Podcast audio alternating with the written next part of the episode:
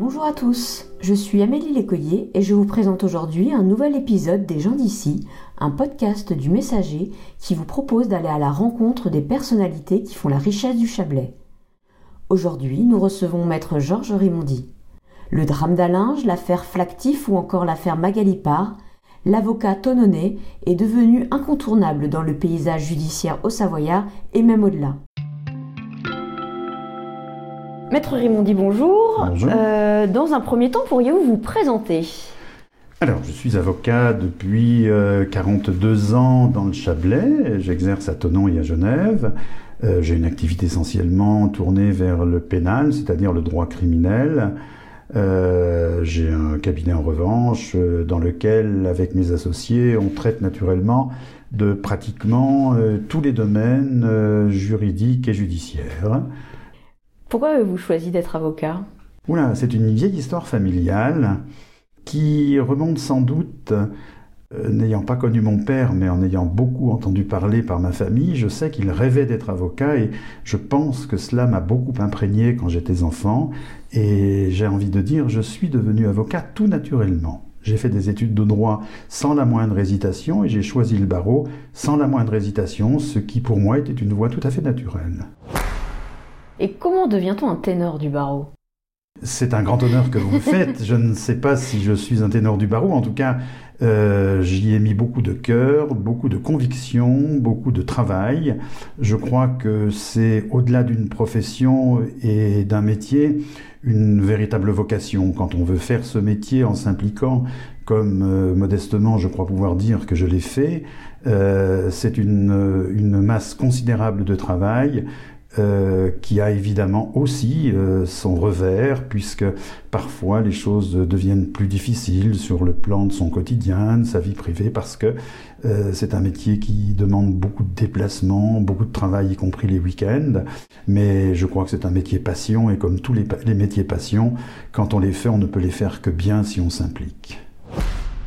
Et aujourd'hui, effectivement, enfin, ça fait déjà maintenant pas mal d'années qu'on vous retrouve dans toutes les grosses affaires criminelles de, du Chablais et bien au-delà, hein, euh, Mhm. de, de Haute-Savoie de manière générale. Euh, Est-ce qu'aujourd'hui, vous sélectionnez vos affaires? Alors, je dois dire qu'en avançant un petit peu en âge, c'est vrai, euh, pris un peu coutume de ne pas rentrer dans tous les dossiers qui me sont soumis, d'abord par manque de temps, et puis aussi euh, par la nécessité euh, euh, de pouvoir, lorsque j'accepte de prendre un dossier, m'y impliquer totalement. Mais j'ai la chance d'être très bien entouré dans mon cabinet, ce qui fait que s'il y a des dossiers dans lesquels je ne peux pas euh, comme l'on dit dans notre jargon, euh, j'ai euh, au niveau de mes associés des gens très compétents qui euh, peuvent tout à fait en assumer la charge. Et vous, vous défendez aussi bien des victimes que des accusés ou des prévenus. Est-ce que ça vous est déjà arrivé de refuser de défendre quelqu'un par... Alors, euh, oui, je défends effectivement aussi bien euh, les accusés que les victimes. J'estime que le métier d'avocat est un métier qui doit être exercé euh, dans son ensemble, dans toutes ses sensibilités. Et je crois qu'on est un bon avocat des, victimes quand on sait défendre des accusés un bon avocat des accusés quand on sait défendre des victimes. Euh, il m'est arrivé de refuser des affaires, soit parce que euh, j'avais été peu de temps avant euh, désigné par la partie adverse. Il m'est arrivé dans des affaires de criminels, par exemple, d'être saisi par l'accusé, puis par la partie civile. Donc il est bien évident que le premier qui m'a saisi reste mon client et que je ne peux pas assumer la charge du deuxième. En revanche, en plus de 40 ans d'exercice, il m'est arrivé très, très, très rarement de refuser un dossier et ça n'a jamais été pour euh, l'affaire elle-même ou pour les faits eux-mêmes, mais plus pour une question de personnalité. Il m'est arrivé d'avoir euh, un contact difficile avec euh, un ou deux clients et j'ai fait le choix de ne pas le défendre parce que s'il n'y a pas un minimum euh, de connexion, je dirais, avec le client, il est difficile de bien le défendre et oui, ça m'est arrivé, mais extrêmement rarement. Et une question évidemment qu'on vous pose souvent, mais qui est un petit peu incontournable, quelles sont les affaires qui vous ont le plus marqué? Oh, je crois incontestablement que lorsqu'une affaire euh, implique euh, le sort d'un enfant, Euh, on est tous des parents, on est tous plus ou moins des grands-parents, et à ce titre-là, naturellement, on a une sensibilité qui est exacerbée.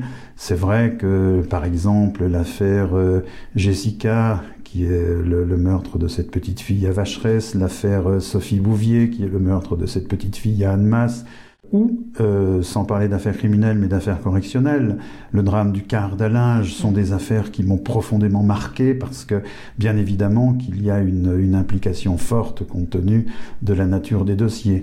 Mais il y a aussi des dossiers qui m'ont marqué parce que les, gens concernés avaient des personnalités attachantes ou parce que l'enjeu était important. Il est bien évident que lorsqu'on s'implique euh, dans une affaire, euh, on reste quand même marqué.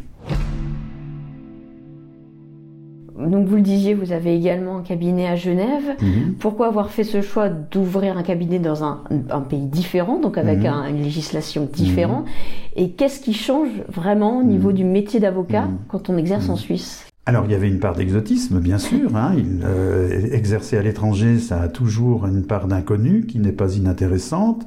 Comme je n'y fais que du droit pénal, et que le droit pénal est un peu universel, à part quelques règles de procédure, euh, il n'y a pas euh, de grande différence, sauf, comme je viens de le dire, sur le plan procédural, mais la défense d'un accusé d'un côté ou de l'autre est strictement euh, la même.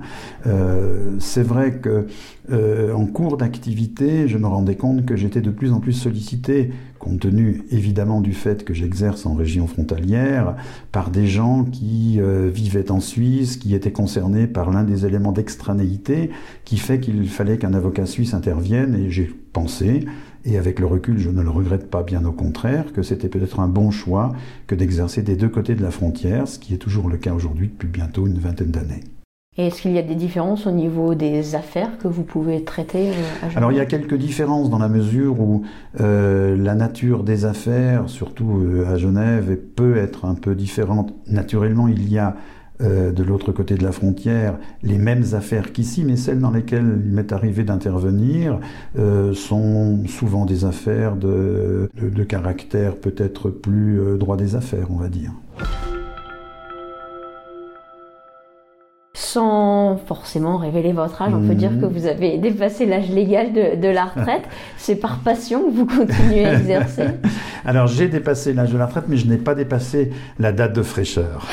Donc euh, je suis euh, toujours un produit parfaitement consommable professionnellement, euh, sans doute parce que je crois que ça fait partie de ces métiers dans lesquels l'expérience reste quand même l'un des atouts majeurs, surtout si on a à cœur, comme c'est mon cas, de rester toujours au fait de l'évolution euh, de la législation, parce qu'on ne peut pas exercer correctement si on n'est pas au fait de l'évolution euh, des lois. Mais effectivement, c'est incontestablement par passion.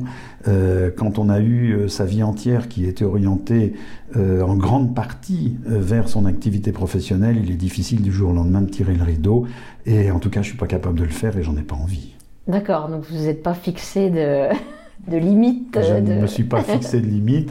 Euh, il y a peut-être malheureusement d'autres événements extérieurs qui pourront faire en sorte de, mais en tout cas, c'est pas moi qui prendrai cette décision. Bien, bah, maître Raymondi, merci beaucoup. Mais je vous en prie, c'était avec plaisir. Vous venez d'écouter un épisode des gens d'ici, un podcast du Messager. Retrouvez une nouvelle personnalité tous les 15 jours et retrouvez quotidiennement toute l'actualité locale sur le site du messager.fr.